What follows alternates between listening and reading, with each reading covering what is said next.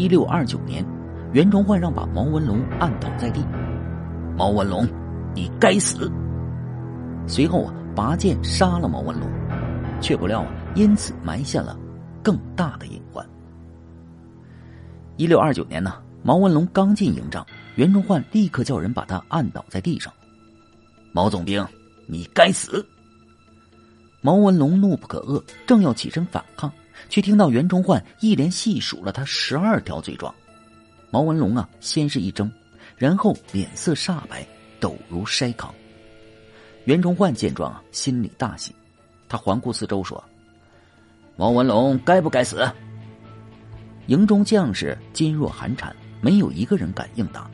于是啊，袁崇焕当众将毛文龙一剑销首。随后啊，他又收缴了毛文龙的总兵印和尚方宝剑，命陈继胜代行总兵的权利，打散了毛文龙原来的队伍。如此整顿一番之后啊，袁崇焕才心满意足的离开了皮岛。只是他没想到的是，他杀了毛文龙容易，却因此呢埋下了更大的隐患。毛文龙啊，出生于浙江。父亲毛伟弃商从儒，他呢却自幼喜好研习兵法、舞刀弄枪，被过继给伯父之后啊，继承了他的武勋。后来在王化贞的推荐下，效命于辽东李成梁的帐下。此时啊，努尔哈赤正在逐渐的吞并女真部落，辽东局势是日渐紧张。毛文龙初出茅庐，却不甘平庸，暗下决心要建功立业。大明朝啊，以文易武。武官呢地位低下，武官想要升迁呢，除了袭爵，只有立下战功了。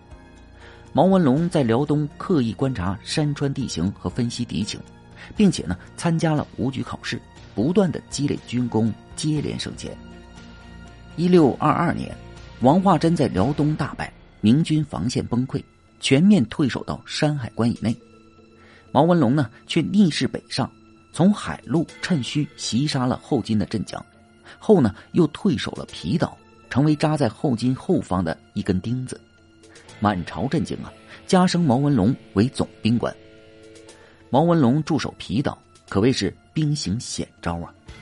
皮岛呢，背靠朝鲜，距离后金地盘只有八十海里，又与大明登莱之地守望相助。后金呢，不擅长海战，对皮岛是无可奈何，而毛文龙啊，则会趁后金南下。率军呢袭扰后金的后方，令皇太极啊是头疼不已。不仅如此呢，因为皮岛距离朝鲜、大明都是很近，一些商人呢便跑到皮岛来做生意。在皮岛上没有严重的瞌睡呀，反而让皮岛成为了自由的免税岛和商品的集散之地，商业贸易是十分的繁荣。据说啊，毛文龙每个月的正常税收就高达十几万两白银。巨额的利益让人眼红啊！皇太极啊，派李永芳来劝降，以中分土地来利诱他。毛文龙呢，不为所动，不仅把来往的信件上报朝廷，还回信讥讽皇太极：“你一面与我讲和，一面又劫掠我大明的百姓，这是什么道理啊？”朝廷中呢，也有人眼红，便私下的向毛文龙索贿。或送白银千两，人参八百斤。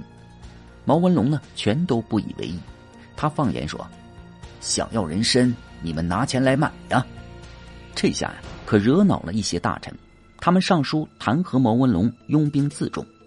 天启皇帝看后啊，却笑着说：“ 毛文龙牵制后金是有功的呀，算是对毛文龙的功绩啊一锤定音。”袁可立升任莱登巡抚后。对毛文龙十分的推崇，他不仅给毛文龙更大的权力，还一再的替毛文龙请功请封。仅他上任十个月后啊，毛文龙就被加授为平辽总兵官，还被赏赐了尚方宝剑。毛文龙啊，也不负厚望。一六二三年，袁可立策反了刘爱塔，与毛文龙、沈有容等联合出击，夜袭荆州，收复了旅顺，收复辽东海岛千余里。取得了重大的战果。在袁可立的支持下，毛文龙的战绩声望都达到了顶峰。然而啊，毛文龙却有一个致命的缺陷，这个缺陷呢，不仅让他和袁可立有了间隙，还最终啊让他丧了命。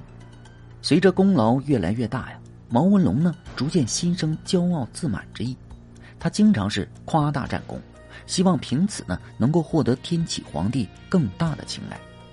袁可立知道毛文龙有这个毛病，但是鉴于毛文龙呢对牵扯后金意义十分重大，他自身呢又对毛文龙的能力是十分认可，在上报朝廷时啊就对毛文龙多有掩护，因此啊毛文龙对袁可立也是十分信赖。但是啊，一六二四年满浦昌城之役后啊，毛文龙竟然上报说，我方不到一千人，大败了后金八万大军。袁可立看到毛文龙如此的吹嘘后啊，实在忍不住了。你当朝廷上下都是傻子吗？先不说后金怎么会派八万人来攻打你毛文龙的，你说你自己一千人竟然毫发无损，是不是有点过分了？于是啊，袁可立便据实上报给了朝廷，斩获了敌军一百三十八人，并缴获了仪器等物。毛文龙知道后啊，心有不满。然而呢，等到袁可立受到弹劾辞官后啊，他才猛然发现，原来啊，没有袁可立，便没有如今的毛文龙啊。袁可立辞官半年后啊，由于缺乏有效的调度，大将张盘战死。孙承宗呢，又在辽河战败，毛文龙啊，更是难立寸功。朝中啊，有人开始质疑毛文龙的能力。袁可立在与不在，你毛文龙的智计和勇猛，怎么判若两人呢？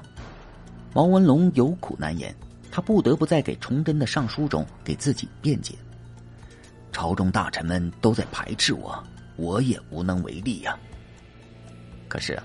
此时的崇祯呢，却不信任毛文龙，他更加信任能五年平辽的袁崇焕。孙承宗啊，也看好袁崇焕，甚至有意呢让他接替登莱巡抚之位。于是啊，在崇祯和孙承宗的联合加持下，袁崇焕开始总督辽东军务。而袁崇焕上任之后啊，最想做的事情便是除掉毛文龙。在他看来，毛文龙已经是尾大不掉了。袁崇焕呢，想把辽东的权力牢牢的握在手里，形成一盘棋，而兵强马壮、桀骜不驯的毛文龙，就成为了他不得不除掉的对象。于是啊，袁崇焕细数了毛文龙十二条罪状，其中不乏不受节制、假冒战功等罪名。在毛文龙心神慌张之下，袁崇焕将其一剑销首。袁崇焕达到了目的，志得意满，却让后金呢失去了牵制。仅三个月后，皇太极就率兵打到了京城之外。不仅如此啊，毛文龙的部下孔有德、耿仲明、尚可喜等人呢，也因此心生不满，率领所属投靠了后金。毛文龙啊，冒功自大，该杀。可是啊，不该在此时杀。辽东失去了毛文龙，就像恶犬失去了牵绳。袁可立呢，有先见之明，却呢无奈辞官了。毛文龙被杀之时啊，或许也应该意识到了吧。